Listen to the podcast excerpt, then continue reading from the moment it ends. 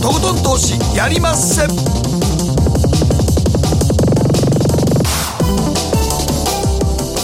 はいどうも皆さんこんばんは。テーマが変わったんでちょっと一瞬で分かりなくなりました、えー、北野誠です進行 MC の大橋ろ子です。そして4月から新たにやりましてに参加してくれることになりましたえ番組新アシスタントケリーアンです。はじめましてアシスタントのケリーアンです。よろしくお願いします、はい、よろしくお願いします。よろしくお願いします。そして今日のゲストです。インベストラスト代表福永博之さんです。こんばんは。こんばんは。よろしくお願いします。よろしくお願いします、はい、よく福永さん来てくれました本当に。ねだんだんもうゲストの方も来ないっていう人が多いんじゃないかと思ってね。これからちょっと増えるかもしれないですね、はい。まあ、体丈夫なんでね。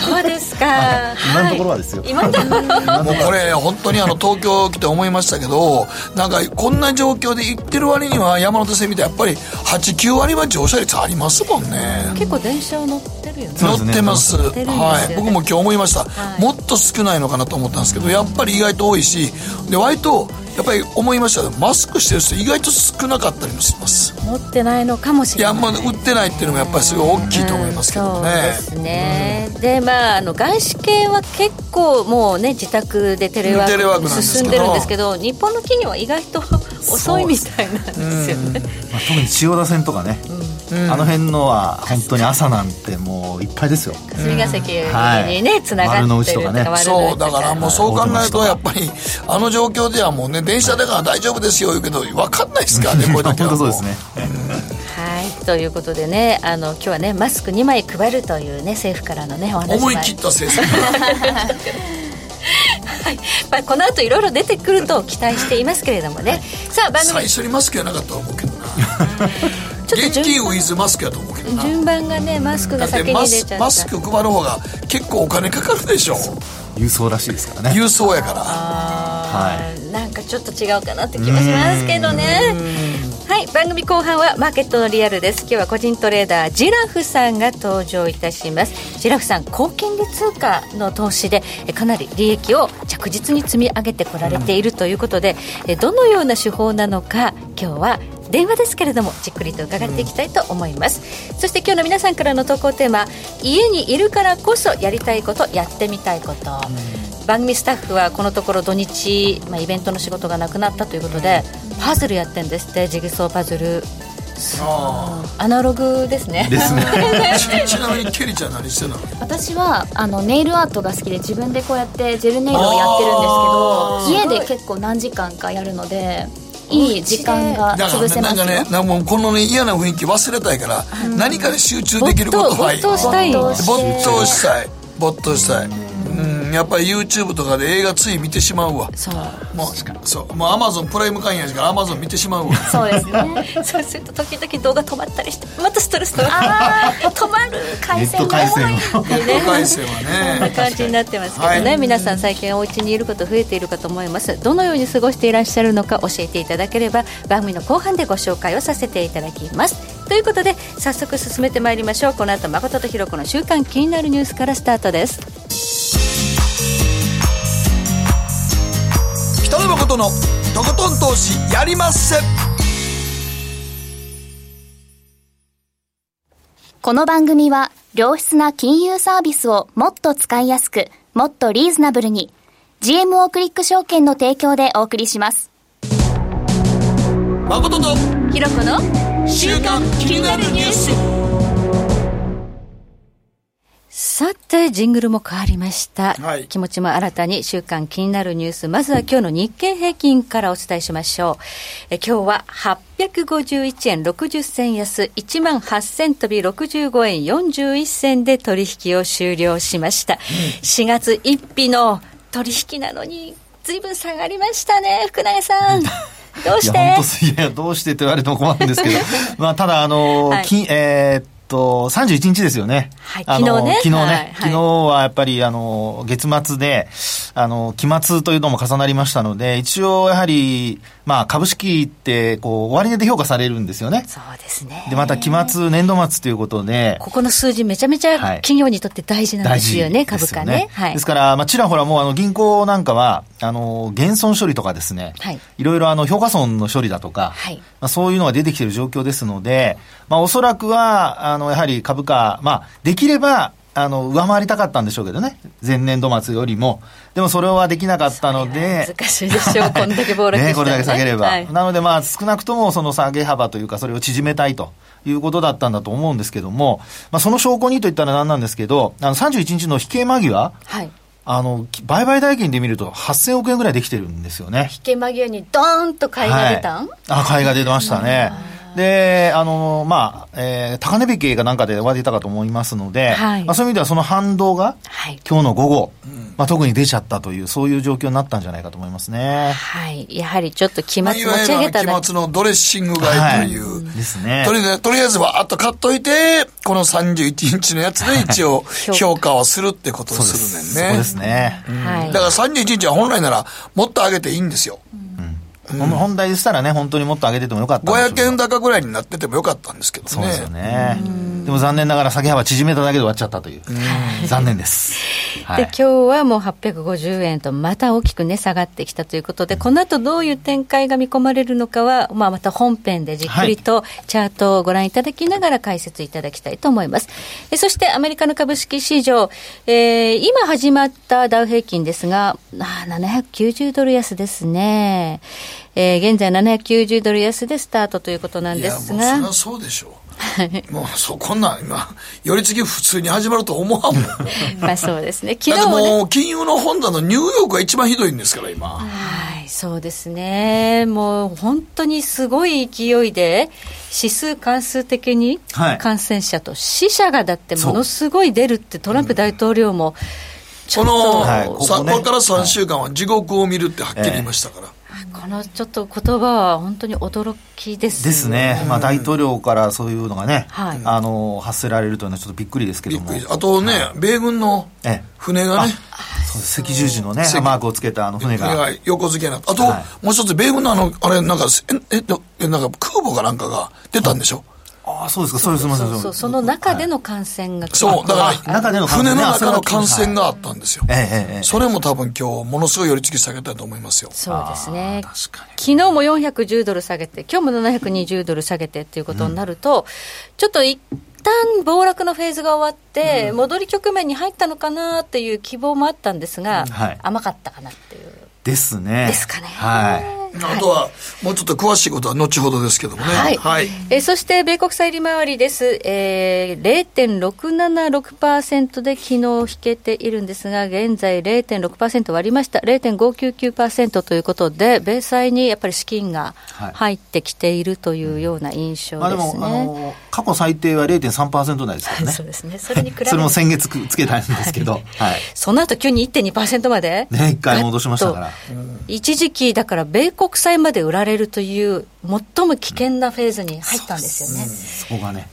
本当全部の資金回収になっちゃったっていうのは怖かったですよね。怖かったですけど、はい、まあそこからは今少し脱却はしているようです。うん、そして、えー、ゴールドです。今1575ドルで推移しています。そして原油が今、えー、WTI 価格で20ドル35セントですが、ちょっと20ドル割り込む局面というのがちょっと頻繁に出てくる。はい。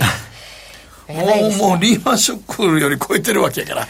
リーマンは一瞬でしたからね。そうですね。20ドル台は。ね、すぐ戻しましたから。はい、ちょっと今回はこれから20ドルを割って10ドル台が定着しかねないというような悪い環境にあるんで、うん、これはちょっと世界のそのオイルマネーとか、ね、どうするですか、まあ、どうするどうするですか？福永 さんに聞いてるの。あの後でちょっとお話しますけど、はい、あの価格はですねまだね、はい、あの下げ止まったあの価格がちゃんとあるんですよ。なのでまだ崩れたわけではないんですね。そうですか。七の底ではないです。まだ。はい。はい、じゃそのあたり。まだ、まだ下あんのかな？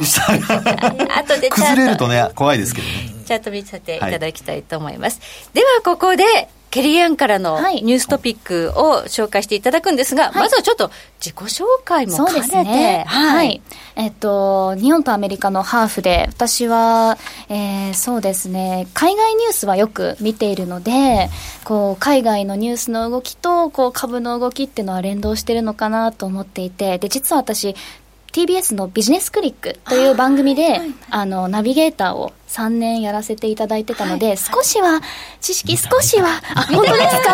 だから、どっかで見た嬉しい。ありがとうございます。なんですが、まあ、20代半ばに入りまして、もうちょっとお金の勉強をね、しようかなと思っているので、これからちょっと頑張っていこうかと思っていますので。日本語と英語と、あとなんか中国語も勉強されて、独学で中国語は勉強しました。ので、海外ニュースはちょっといろいろ見てるんですけど、ということで私の気になったニュースはですね、はい、今回アメリカで、実はひよこが今バカ売れしているんですね。懐かしいな。縁日でねなんか赤くなってた。言うとあかんよ。もうね恥ずかしいやろ。赤いひよことか青いあの28歳のくせして縁日でひよこが赤く塗られていたのをうどんで釣っていた。やばいやばいやばい。知らんやろ。というわかんないです。わかんないです。話はねちょっと人に聞いた。あああの昭和のねあの歴史の中の一コマにありました。一コマね。まあアメリカは縁日ではないんですけど 4月12日がイースター復活祭なんですね、といえば卵と一緒にひよこもこう売れるんですよ。で毎年必ずこの時期になるとあの卵とひよこは大量に出荷してるんですけど今回はもう今年は入手困難になりつつあるっていうニュースになっていまして、ね、あみんな家閉じこもってひよこ育ててんのか。本当まさしくそれなんですよ、えー、もうこれを機に。俺も育ててたわ。本当？これ本当ですか？いや俺ほんまほんま。本当ですか？ほんまそれであの大きくなったひよこを庭でずっと動いたら、はい、ある日親父がさばいたんや。おっと、えー、それ本当の話？ほんまの話や？残酷。俺の友達やったらピーちゃんをさばいたんや。ピーちゃん。ピーちゃんは水炊きになったんや。ピーちゃん美味しかったですか？いや食べてない。あ、食べてない。俺だからそれから、それからだから、十何年間、ケンタッキーフライドチキン食べるまでの間、鶏肉一回、一回も食べてない。もうトラウマ。トラウマですよね。もうだからイースターや。イースター。うちの親父はイースターやったそうですね。ほんまにひよこイーターやったんや、うちのイーターですね。思い出したわ、悲しくなって悲しい。いやごめんなさい、こんなニュースですいません。大丈夫。え、でもほんまにそうやねんな。本当にトイレットペーパーが大量にこう購入されたのと一緒で、本当ひよこもたくさん、あの、去年の3月と比べ、売れ行きは2倍に達しているそうで、うん。で、あの、一部ニュースだと、テキサス州のオースティンに住む音楽家のエイミー・アネルさんっていう方がいて、で、やっぱ音楽家の方とかそういう芸術家の方って今お仕事がこう減るわけじゃないですか。公演ができないとかだってあの、シルク・ド・ソレイユ解散しましたからね。そうですね。ちょっとびっくり。そう、そういう理由があって、ひよこを飼い始め、あの、飼育してるっていう方が増えてるそうなんですよ、ね、あまあでも、なんかそれはね、まあ、まあ、なんかちょっとこの中では、まあ、いずれ食べはんねやろうけど。かもしれないです、かもしれない。でも、あの、でも子供とかさ、俺もそうやったけど、俺もそうやったけど、子供って情移るで。そうですよね。あのね、何でもそうやけどね、あのか、食べるものの動物に名前つけたら終わりや名前何でしたっけ？ピーちゃん。ピーちゃん。忘れてないですもんね。ピーちゃんや。ピーちゃん。ストレートですけどね。ピーちゃんに食べさせてたんや、野菜くずとか。ああ、わかるわかる。やってたやってた。って熱ついてね。ほんで、いつの間にか鶏になって俺についてあれとったのに。卵を産むと思ったらオスやってんね。オスか。オスやねん。だから、だからあの、あの、ひよこ釣りっていうのは、基本的にオスやねんね。まずメスはほとんどいない。縁日の。縁日の。メスは卵を産むから、あの、養鶏場。オスは役立たずやから、ひよこ釣り。しかも朝ね、泣くしね、コケコッコって。泣いとったよ。泣いとったよ。親父怒ってたもん。それ、それで食べちゃった。うんはい、そういう。そう、だからもうあの、多分アメリカの方も今回ね、ひよこ買っておられるので、イースターで食べはると思うんですが、決して名前を付けないようにしていただきたいですね。ジョンとか名前付けちゃうジョン。ジョン。ジョン。ジョン。ジョニーとか、ジョニーとか、ねボブとか。ボブ。ボブとか。ボブってなんかありそう。たまにまあ、あの、メスでいずれ卵を産むと思ってね、ピーとかつけるやつもおると思いますよ。ピーちゃん。いやー。ピーちゃん可愛らしいな。でもわかるわ。なんか、でもこの時期みんな閉じこもってるから、やっぱりどうしてもそうなんだよね。まあ、これね、感染防止で家にいなさいっていうのは世界的なね、傾向ですからね。そうですよね。はい。ね、外出禁止でしょ、今、ニューヨーク、ね。まあ、そうですね。ちょっと日本のご家庭でひよこ育てるっていうのはね、マンションだと難しいですけど難しいですけどね。はい。はい。えー、ここまで誠とひろ子の週間気になるニュースでした。この後はマーケットフロントラインです。誠のとことん投資やりまっせ。みんな集まる集まるよ。ねえ先生好きって10回言って。それ10回クイズでしょ。いいから。じゃあ好き好き好き好き好き好き好き好き好き好き。僕も先生好き。え？もう。思わず笑みがこぼれる。株式 FX は GMO クリック証券占えましたぞあなたの未来。えどんな？あなたは努力次第で大きな成功を収めます。ただし野菜中心の食事と早寝早起き適度な運動をして健康なんだよ。母ちゃんのセリフと一緒じゃん。未来は自分で切り開く。株式 FX は GMO クリック証券。エミさん。どうしたの？僕最近考えてしまうんです。毎晩月を見上げるたびに僕の将来はどうなってしまうんだろうって同時に思うんです。この虚しい気持ちに寄り添ってくれる女性がいたら。好きですで、よくない？シンプルにわかりやすく。GMO クリック証券。北野誠のとことん投資やりまっせ。やりまっせって英語では？レッツはどうかな？さて、ここからはマーケットフロントラインです。今日はインベストラスト代表、福永博之さんです。改めてよろしくお願いします。はい、お願いします。まあ、あのね、テクニカルで見る現在の相場水準ですよね。はい。ということで。まあ、こういう時やからこそ、まあなんかテクニカルなさそうですけど、僕はほんまさっき冒頭でも言った通り逆算論が、まあ、よく見られますもんね。はい。いや、よく見られるから逆算論というか言葉も生まれたんやと思いますけどね。そうですね。うん、やっぱりみんな何かしらこう探ってる中で、そういう今北野さんからご指摘あったような、その、まあチャートの形ですかね。うん、まあそういうのをやっぱり過去何度も発見して、まあそれで底入れっていうのを確認してきた、まあそういう経緯もあるので。そう。はい。だから坂田合法からあんま変わってないんですよ、相場って。まあ人がやってますからね。そうなんですよ。人が変わってないっていうのはいやだからね、今回ね、はい、リーマンショック以来でこんなにずっとね、ワントレンドで10年やってきて、はい、ニューヨークダウがあんだけ高値取ってて、これで何が不不安があんのって思った時に、うん、こうやって相場っていうか世界は、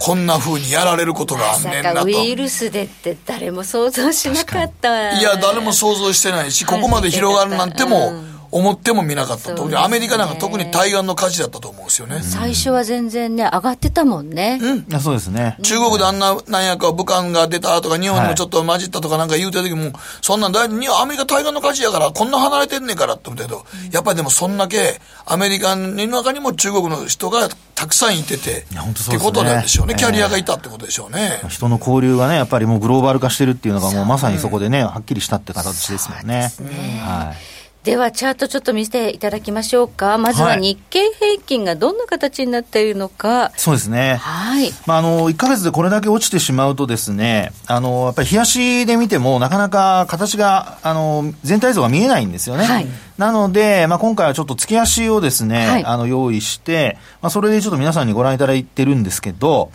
あの、これ以前お話ししたのを覚えてらっしゃる方がいるかどうか。あと昔、他の番組でもちょっとお話をさせていただいたんですが、あの、日経平均って月足で見ると、はい、あの、エリオット波動っていうのがあってですね、それであの、第三波動っていう、まあ、要は、あの、どんどん伸びていく波動なのか、はい、トリプルトップなのかというですね、その、まあ、えー、分かれ目になってますよって話を、はい。そう、このね、あの、エリオット波動ってよく言われるんですけど、ね、福永さん。はい。どこ拠点にエリオット波動ってこれね、はい、拠点が僕よく分からないんですよ。いや、でもそうおっしゃる通りでですね、うん、人によってあの、都合のいいところを持ってくる人がいるので、そうなんですそうすると、あの、形が崩れるとですね、またまたあの、起点、あの、起点になるところが変わるんですよ。うん、でそれだといけないので、まあ、私はもう誰が見ても安値になっているところっていうふうにしてるんですけど、うん、それで見るとですね、あの、やっぱりリーマンショックの後の安値、うん、日経平均で見ると7000円を割り込んだところ。そうですね。はい、そこが、あの、起点になると思うんですね。うんうんはい、その後に、まあ、あの、最終、えっ、ー、と、1、2、3、4、5波動って5つ上げて、はい、そのうちのあの、偶数がですね、修正波といって、こう、下落の波動になるんですよね。うん、2と4が。はい。で、えー、今回、まあ、最終の5波動目になっているのが、2018年の10月。はい。で、そこから、まあ、ABC が終わって、で、ABC っていうのはその後の修正波で。修正波ですね。はい。で、その後もう一回あの、1、2、3、4、5っていうのが、あの、スタートすると。うん、で、2018年の10月を抜けていると、あの、もうそれで第三波動に入るっていう話をしてたんですよね。はい。で、それがもし失敗すると、トリプルトップになりますよと。はい、で、そのトリプルトップの一つがですね、今お話している2018年10月の高値と、それからチャート上を見ていただくと、両端に、あの、上髭つけてるところが2つ。髭ね。はい。ぴょこぴょこ左右にありますよね。はい。で、これは2018年の1月の髭と、はい、それから今年の、まあ、1月の、あと1月2月のところの髭ですかね。はい、で、これで、あの、結局2018年高値超えられなかったので、トリプルトップになっちゃったと。残念ながら。はい。本当にもう3つ高値並んで、はい、ここ超えられずに落ちちゃったということですね。ね暗いももね、切って。はいで、そこでですね、はい、今の株価水準なんですけど、えー、あのー、まあ、今お話したようなリーマンショックの安値から、どれだけ下げてるかっていうふうに見るとですね、あの、実際に、その、まあ、値幅をちょっと私が測ってみたんですが、はい、えー、結果的にですね、今、あの、今回の下落で、えー、半値押し水準よりちょい上のところで止まってるんですよ。で、半値押しっていうのが15,751円。で、あの、実際には16,200円台ぐらいまで落ちたんですけどね。はい。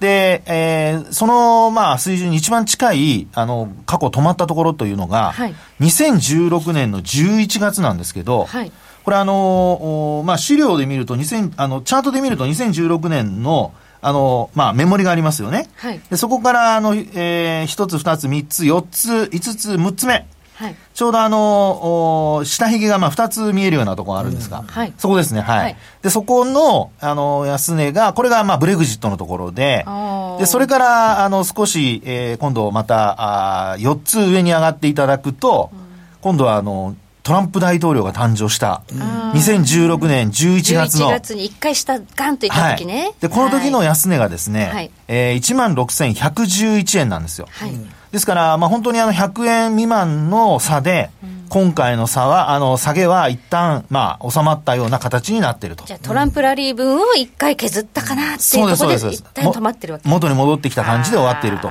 いうことなんですよね。ですから、これでですね、最悪なのは、いわゆるその、過去の、その、まあ、取引してた人たちの、あの、名言というか、あの、まあ、格言でですね、はい、えー、半値押しは、まあ、半値戻しは前値戻しとか言うじゃないですか。はい。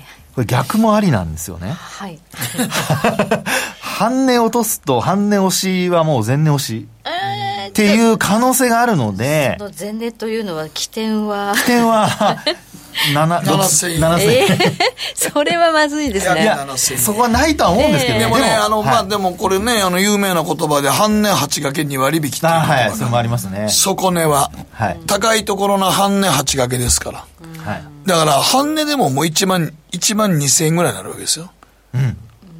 相場の拠点から。それの8掛けですから。9600円の2割引きですから7000円ですよ。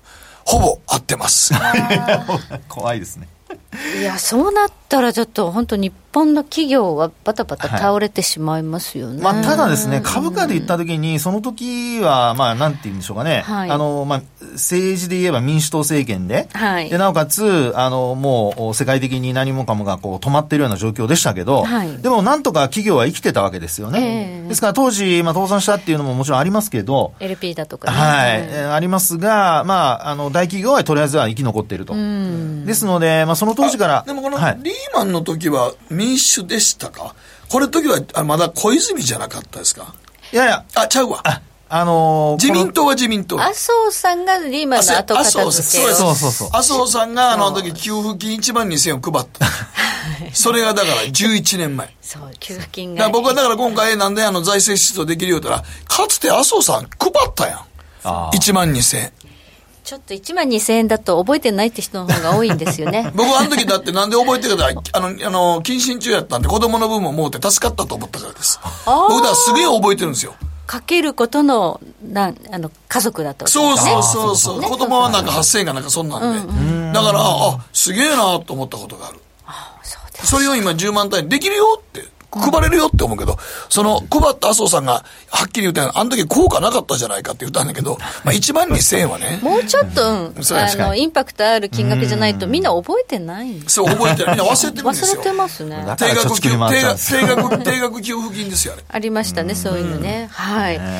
その時代にまでちょっと戻るというのは考えにくいんですけど、はい、にくいんですけど、まあ、いずれにしても半値押しを下回らなければ、基本的には、あの、マーケットはですね、あの、もう全部崩れたという状況にはならないと思いますので、うん、まあ、そういう意味では、ここから、まあ、下げ止まるかどうか、まあ、特にあの、1万7803円っていうのがですね、えー、38.2%押しの水準なんですよ。それなんとか上回ってますので、うん、それを維持できるかどうか、今後。割り込んだらもう要警戒ですね。要警戒か。はい。1万7000円台維持できるかどうかですね、まずはね。そうですね。はい。はい。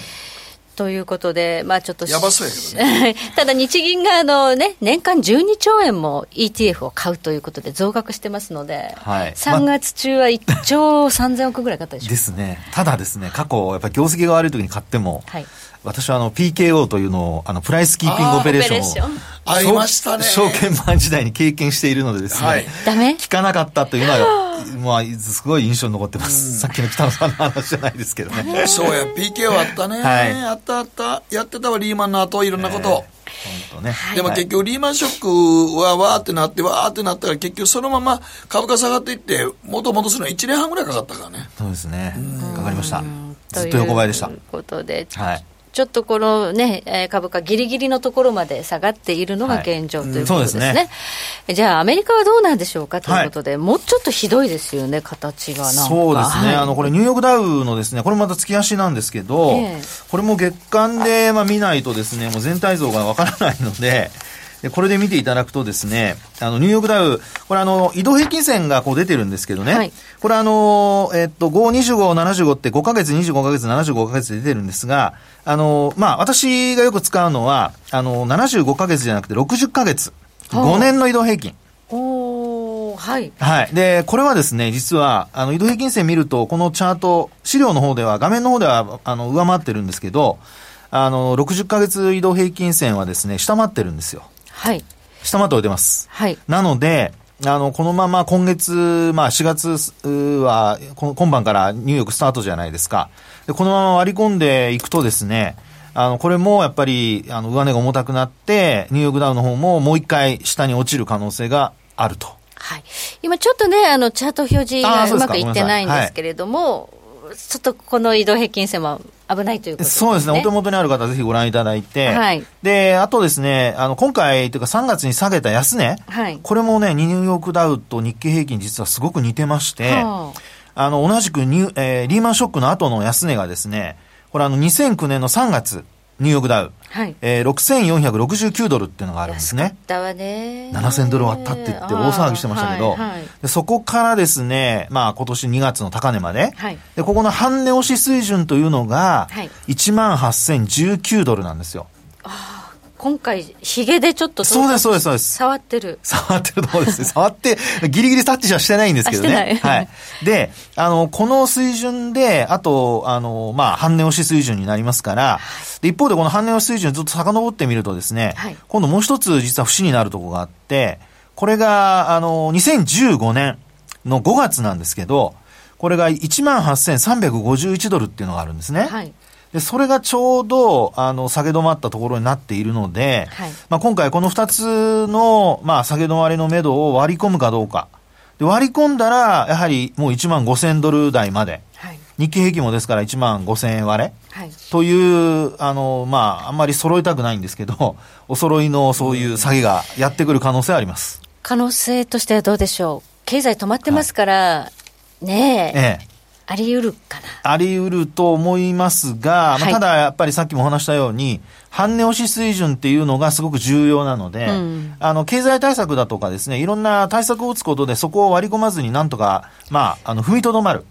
これがやっぱり今後株価が本当に戻せるかどうかの重要なポイントになってくるんじゃないかと思います、ね、アメリカはね、金融政策も打てるだけ打ってますし、財政も2兆ドル出ますし、はい、そうですね。もしかしたらインフラ投資でさらに2兆ドル積むかもしれない。はい、もしかしたらアメリカは支えられるかもしれない。そうですね。アメリカ株が支えられれば、はい、日本株もですね、あの、そんなに心配はしなくてもいいのかなというふうには思いますけどね。反発するかどうかは別として。はい、はい、ここで止まってくれてればなんとかそうです。大丈夫。はい。大丈夫だと思います。でちょっと難しいのがドル円なんですけれども、はい、これ普通はね昔教科書的にリスクオフの時は円高になるっていうふうにね、えー、思ってたんですけど今回はね、はい、円安になって円高になってまた円安になってっていうなんだかよくわからないそうですね。ヒゲみたいの、あ、ヒゲっていうか十字線みたいのついてますね、これ。あの、1ヶ月で見ますとね。はい、で、これあの、月足なんですけど、えー、あの、実は、あの、通貨でもですね、はい、2つにグループ分けできるんですよ。はい、で、1つはこのドル円グループですね。うん、はい。これは、あの、まあ、チャート上見ていた、いたえー、もし見られる方は、2010年ぐらいから見ていただくといいと思うんですけど、月足で。はい。で、これで見ると、あの、まあ、黒田ラインと言われた、えー、2015年ですかね、125円つけたところから、はい、えー、えっと、100円割れのところですね、ブレグジットの。はい。で、そこまでの、あの、値幅の中で、こう、三角持ち合い作ってるんですよね。抜けたかと思わせてまた戻ってくるんですね、ねそうなんですよね。ですからこれ終値で見ると本当にあの三角持ち合いの今頂点のところずっと張ってるような状況で、なかなかトレンドが出ないとい。うところですよね。はい、ですので、あのドル円に関しては、あの、このままやっぱり、えー、こう抜けるかどうかっていうところで見ると、はい、えー、っとですね、直近でやっぱ抜ける可能性がこう、ある水準で言うとですね、はい、2018年の10月、はい、ここで114円台の半ばの高値があるんですよ。はい、そこを抜けるかどうかですね。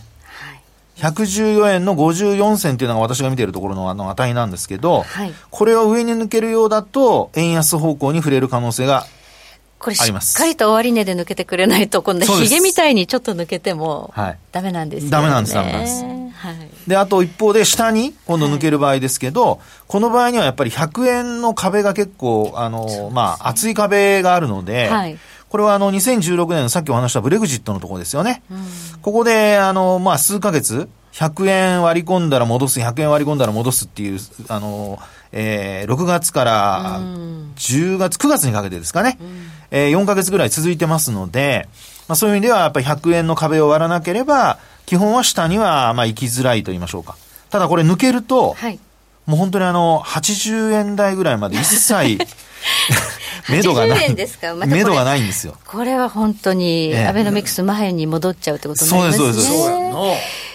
な。なので、ですね、ちょっとしていくの怖いですね。もう本当にですね、うん、何もかもがそういう株も、はい、為替も特にドル円も同じ状況なので、はい、本当に気をつけた方がいいと思います。そしてこのドル円グループにカテゴライズされる通貨ペア。はい、が、ユーロ円ですかね。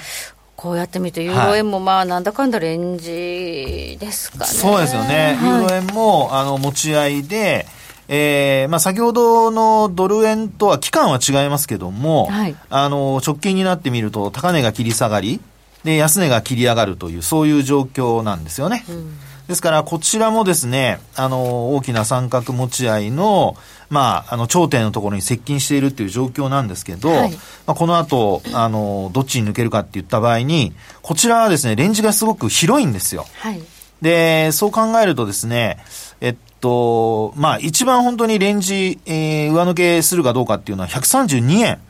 これはあの、2018年の3月なんですけど、はい、ここを抜けないとですね、まあ、ちょうどあの、チャート上では2018年の1月、2月のところですかね。はい、2月のところの、あのー、まあ、高値、陽線のヒゲのところですかね。はい、これを抜けないと、基本的には、あの、トレンドは出ないと。もう持ち合いってことになりますね。はい。はい、そして、えー、別のカテゴリー、ちょっと弱い通貨ペアですかね、はい、5ドル円が相当弱いですね。はい、5ドル円相当弱いです。はい。で、これあの、期間もですね、皆さんご覧になれるやつは、2008年以降、まあ7年ぐらいから見ていただくと一番いいんですけど、2007年で5ドル円って107円つけてたんですよね。で、直近は、あの、直近の安値が59円台があるんですけど、60円割れ。はい。で、あの、チャート上出てますように、安値というのが、これ2008年の10月、これリーマンショックの後の安値ですね。はい、で、55円台。ですから、もう本当にですね、あの、トレンドを見ましても移動平均線下向きですし、えー、このままこうジグザグしながら落ちていくとなると、えー、もう55円台というのもこう視野に入ってくると。これ、リーマンショックの時と同じぐらいのレベルまで下げそうですね。ね、下げる可能性はあると思います。ね、ただ、はい、あの、3月の安値を切らなければ、はい、基本的には、あの、まあ、下げ止まってっていう、まあ、要は横ばいですよね。あ一応、ひげになってるからね。まあ、横横にずっと。そうです、そうです、そうです。で、あとはそういうのは、あの、日柄調整って言いますけど、はい、まあ、そういう状況になってくれれば、まあ、逆に言うと、あの、中長期で投資する人はですね、買い場になる可能性はあります。はい。そして、ポンドも弱いんですね。そうなんですね。で、ユーロドルあユーロ円と、うん、あの、ポンド円ってなんかポンドとユーロって同じような動きしてそうなんですけど、はい、実際にこれ見てみるとですね、ポンドはすごく弱くて、はい、これもまたあの、うん、今度見ていただくと、やっぱりブレグジットのところの2016年の124円、はい、これを一旦割ってるんですよ。ポンドは。本当だ。はい。なのでですね、このポンド円に関しては、一旦割り込んだっていうこともちょっと考慮すると、はい、さらにですね、120円に接近するっていうことも考えられますので、はい、えー、120円に近づいて、えー、まあ、割り込まなければ、はい、あの、5ドル円と同じように、はい、あの、まあ、中長期で見る人に関しては、少しこう、変える水準になるのかなっていうところだと思いますけどね。はい、はい、以上ここまでマーケットフロントライン福永さんにお伺いしました。北野誠のとことん投資やりまっせ。みんな集まれ。行かしていただきます。GMO クリック証券の CFD では日本225や米国30など世界各国の主要な株価指数原油や金などの商品レバレッジ ETF リート ETF、外国株など、世界中の金融資産を買いからも売りからも手数料無料で手軽に取引することができます。今まで気になっていた世界中のあの指数、あの銘柄、あの商品に投資ができます。パソコンからスマートフォンまで高性能なトレードツールも魅力。CFD も GMO クリック証券。GMO クリック証券株式会社は関東財務局長金賞第77号の金融商品取引業者です。当社取扱いの金融商品のお取引にあたっては、価格変動などの理由により、投資元本を超える損失が発生することがあります。お取引をする際は、当社のホームページや、契約締結前交付書面にて、手数料などの諸経費及びリスクについて十分ご確認ください。北野誠のとことん投資やりまっせ。もう寝る暇ないわ。なのに肌ツヤツヤ。ツヤツヤ。ツヤツヤ。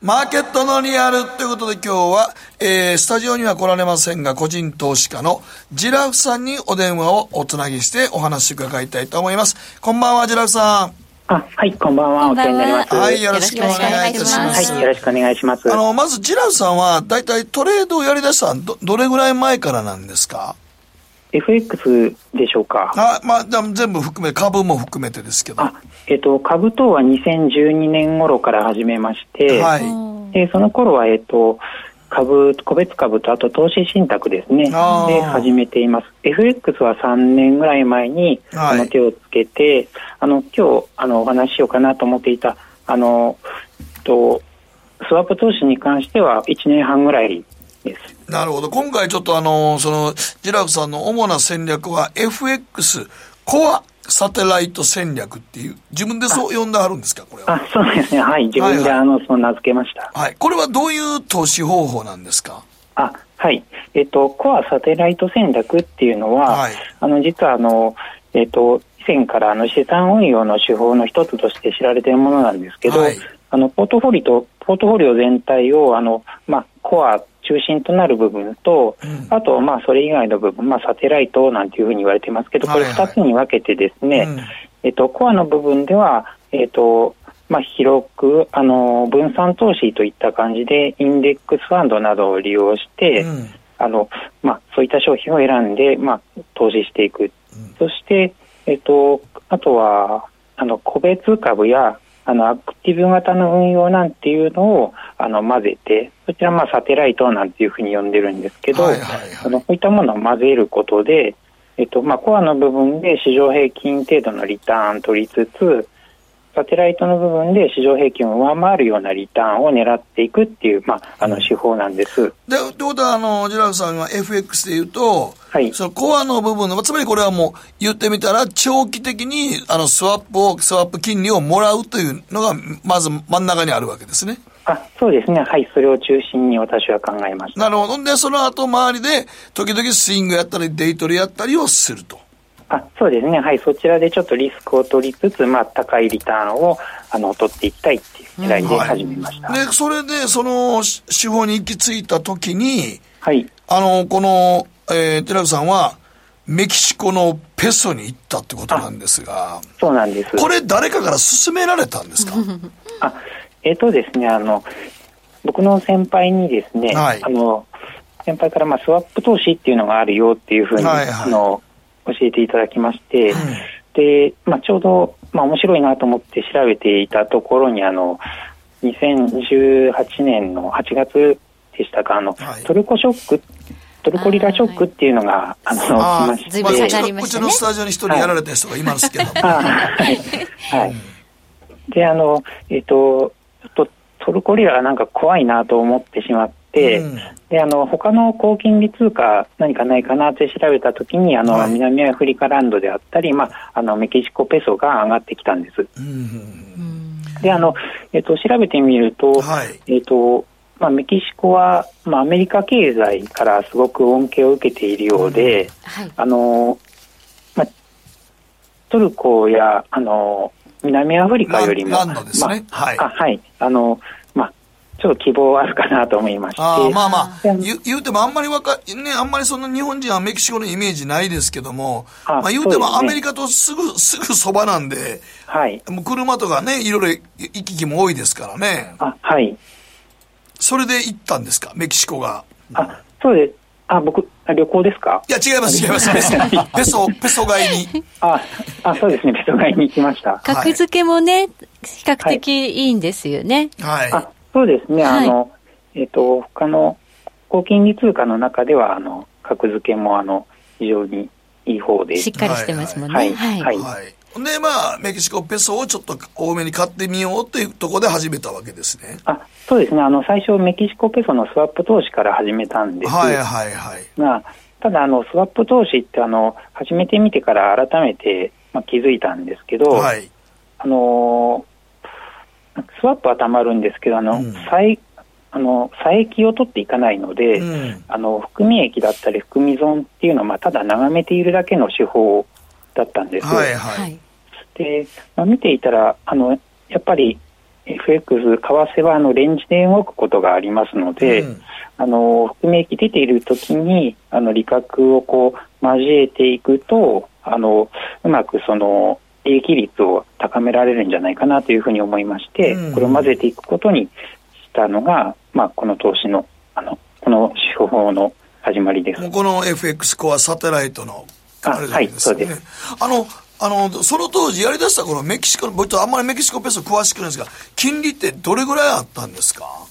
えっと、一番高い時でですね、はい、8.25%までいったんです。すごいね。はい。魅力。で、はい、僕の始めた時は、ちょっと8%くらいだったかもしれないんですけど、うんうん、一番高い時8.25%までいきまして、はい、でその後ちょっと利下げの流れになってしまって8%、7.75%、今、うん、あの先先月ですね、6%、6. えっと、5%にまで下がってきてはいるんですが、はい、それでも6.5や 先進国は全部ゼロですからね。ゼロですからね。そうですね、はい。なるほど。で、まあ、それで、まあ、ずっと買って、なおかつ、あの、サテライトとして時々もやり出してるってことなんですね。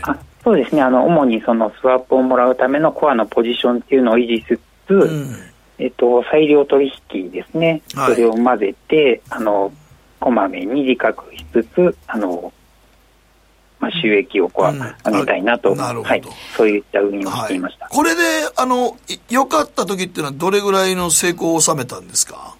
あえっと利益どれぐらい上げたかっていうことです、ね、いやまあいついつぐらいにどれどれぐらい買ってどうなったかみたいな感じですね。はい。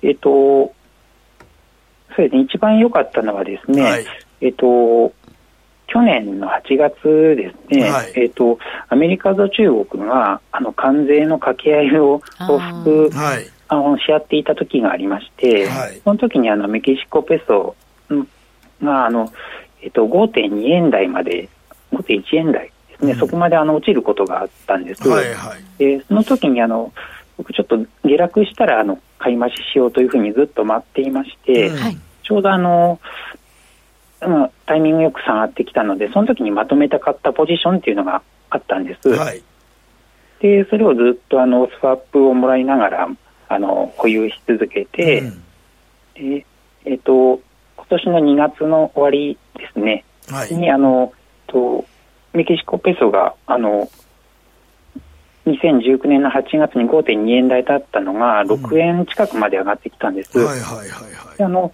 でそのタイミングで1回利確して、うん、持っていたその時250万通貨を利確しまして、うん、大体、まあ、約227万円ぐらいの利益を得ることができました。250万通貨、結構すごいね、はい、ロットですけど、はい、スワップも結構、じゃあね、がっつり取れましたよね。あそうですね、えっと、その半年間で、大体48万円分ぐらい、えっと、スワップがたまっていまして、半年で48万、はい、残りのなかなかスワップで48万って素晴らしい、ね、すごい、すごいね。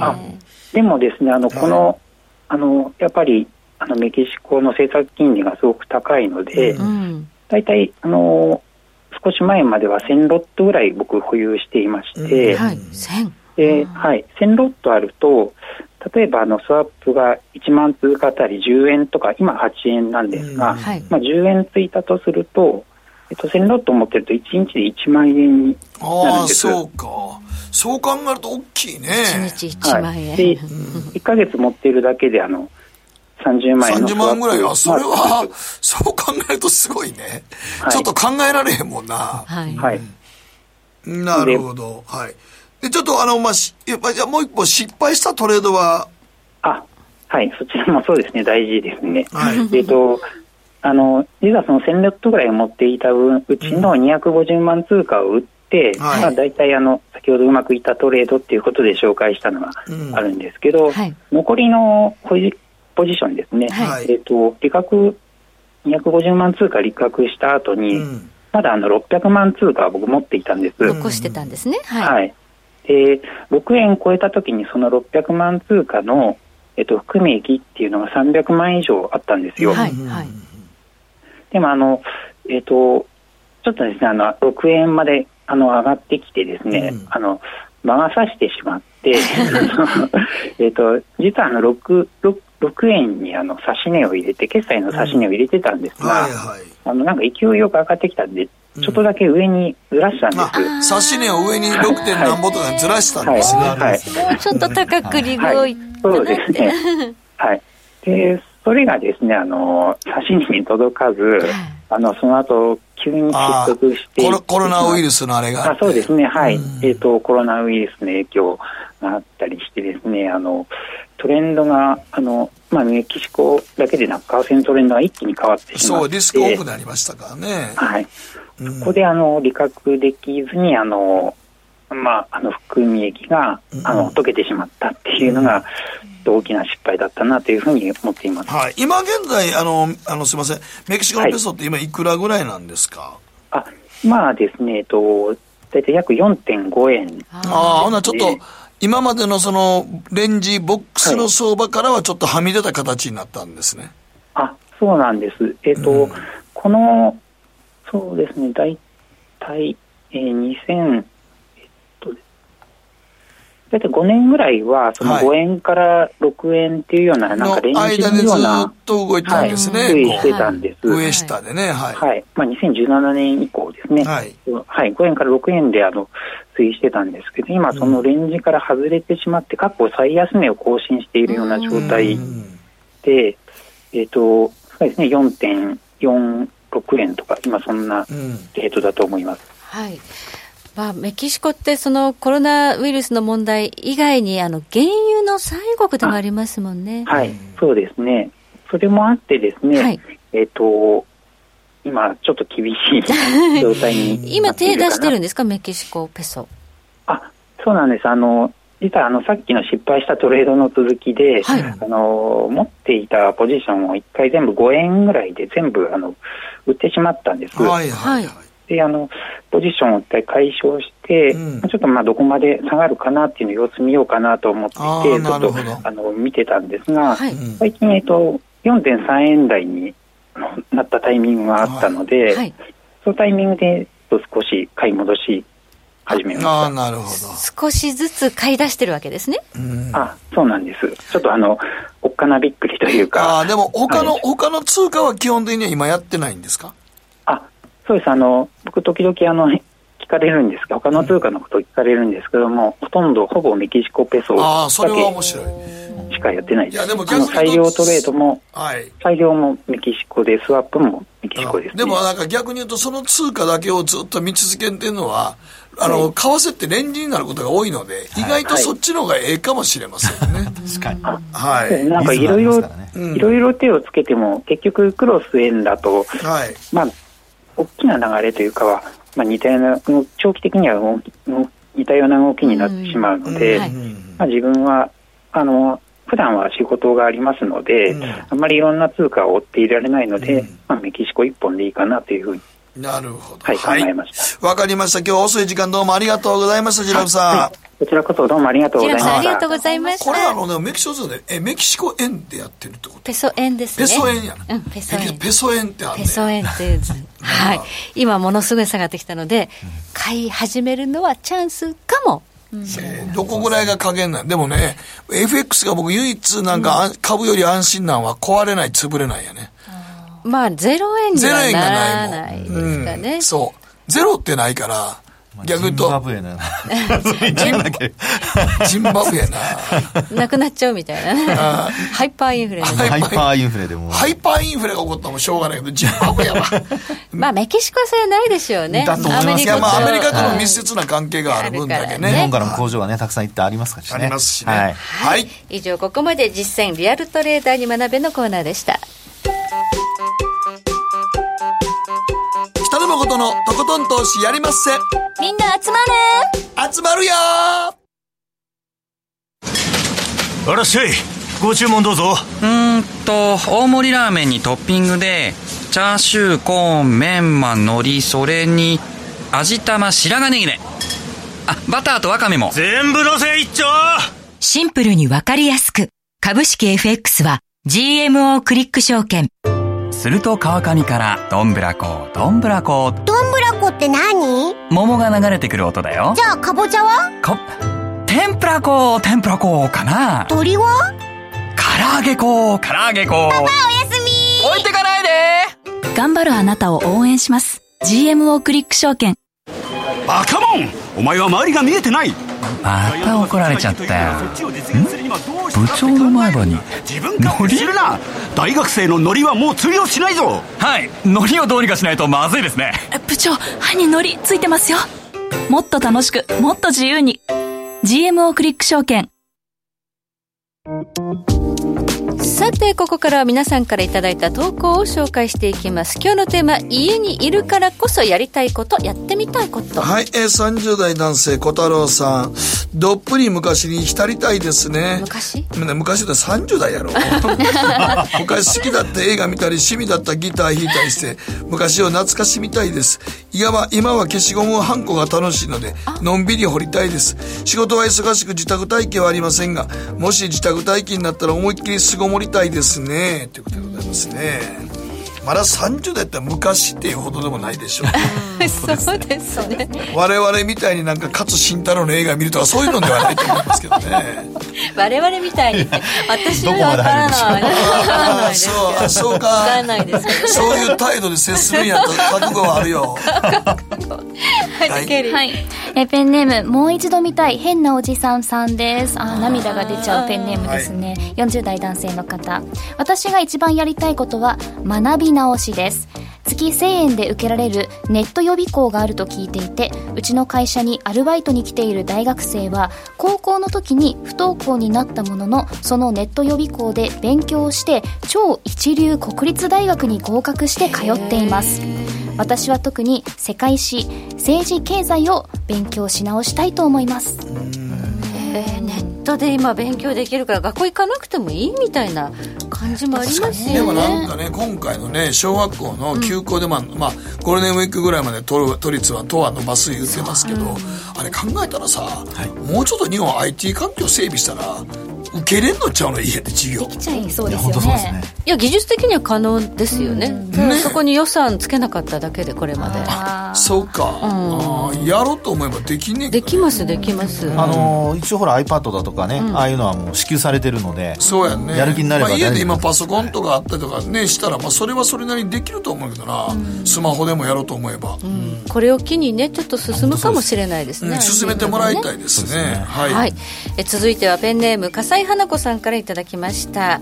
コロナでこのマーケットの市場もう嫌職場も開店休業で事務職の私はいつクビになってもおかしくない状態です。何とかしてください。教育ローン返済できません。でほとんど在宅の私はラジオ日経を聞きながらマスク作りに専念しています。ガーゼ布もマスクゴムも代用品ですがミシンに集中する毎日です。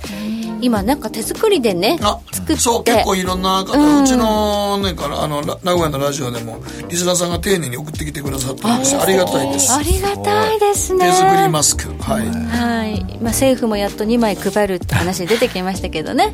待ってられないということで。そうですね。あの2枚の中にほんまはさ悪代官みたいに小判とか入ってない？も しかして入ってるかもつけたら硬いとか。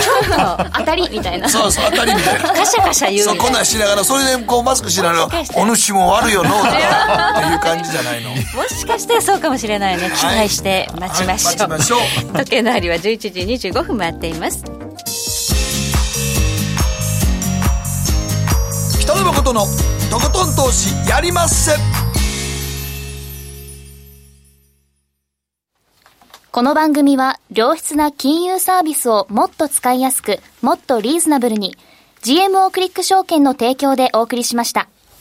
はい、えー、スケジュールでございますけどもね。